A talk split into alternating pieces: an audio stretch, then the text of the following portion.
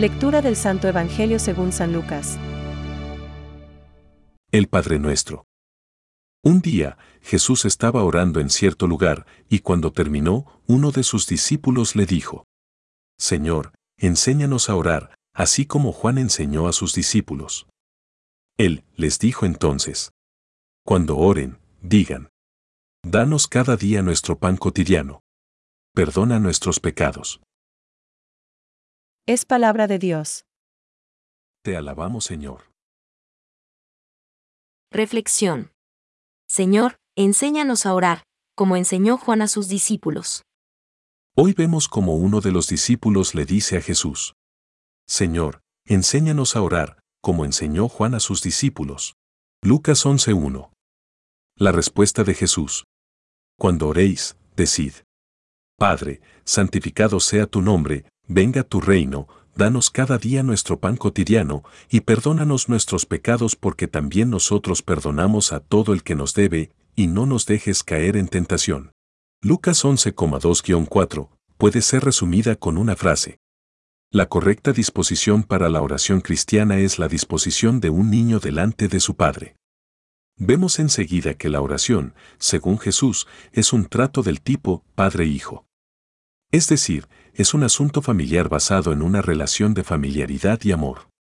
La imagen de Dios como Padre nos habla de una relación basada en el afecto y en la intimidad, y no de poder y autoridad. Rezar como cristiano supone ponernos en una situación donde vemos a Dios como Padre y le hablamos como sus hijos. Me has escrito. Orar es hablar con Dios. Pero, ¿de qué? ¿De qué? De Él, de ti. Alegrías, tristezas, éxitos y fracasos, ambiciones nobles, preocupaciones diarias, flaquezas. Y hacimientos de gracias y peticiones. Y amor y desagravio. En dos palabras. Conocerle y conocerte. Tratarse. San José María. Cuando los hijos hablan con sus padres se fijan en una cosa. Transmitir en palabras y lenguaje corporal lo que sienten en el corazón. Llegamos a ser mejores mujeres y hombres de oración cuando nuestro trato con Dios se hace más íntimo, como el de un padre con su hijo. De eso nos dejó ejemplo Jesús mismo. Él es el camino. Y, si acudes a la Virgen, maestra de oración, qué fácil te será. De hecho, la contemplación de Cristo tiene en María su modelo insuperable. El rostro del Hijo le pertenece de un modo especial. Nadie se ha dedicado con la asiduidad de María a la contemplación del rostro de Cristo. Juan Pablo II.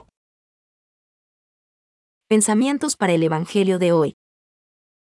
¿Qué no sabes orar? Ponte en la presencia de Dios, y en cuanto comiences a decir, Señor, que no sé hacer oración, está seguro de que has empezado a hacerla. San José María. Toma el Evangelio, lea un fragmento pequeño, imagina qué ha pasado y coméntalo con Jesús. Así tendrás la mirada fija en Jesús y no en la telenovela, por ejemplo, Francisco. Cuando Jesús ora, ya nos enseña a orar. Catecismo de la Iglesia Católica, número 2.607.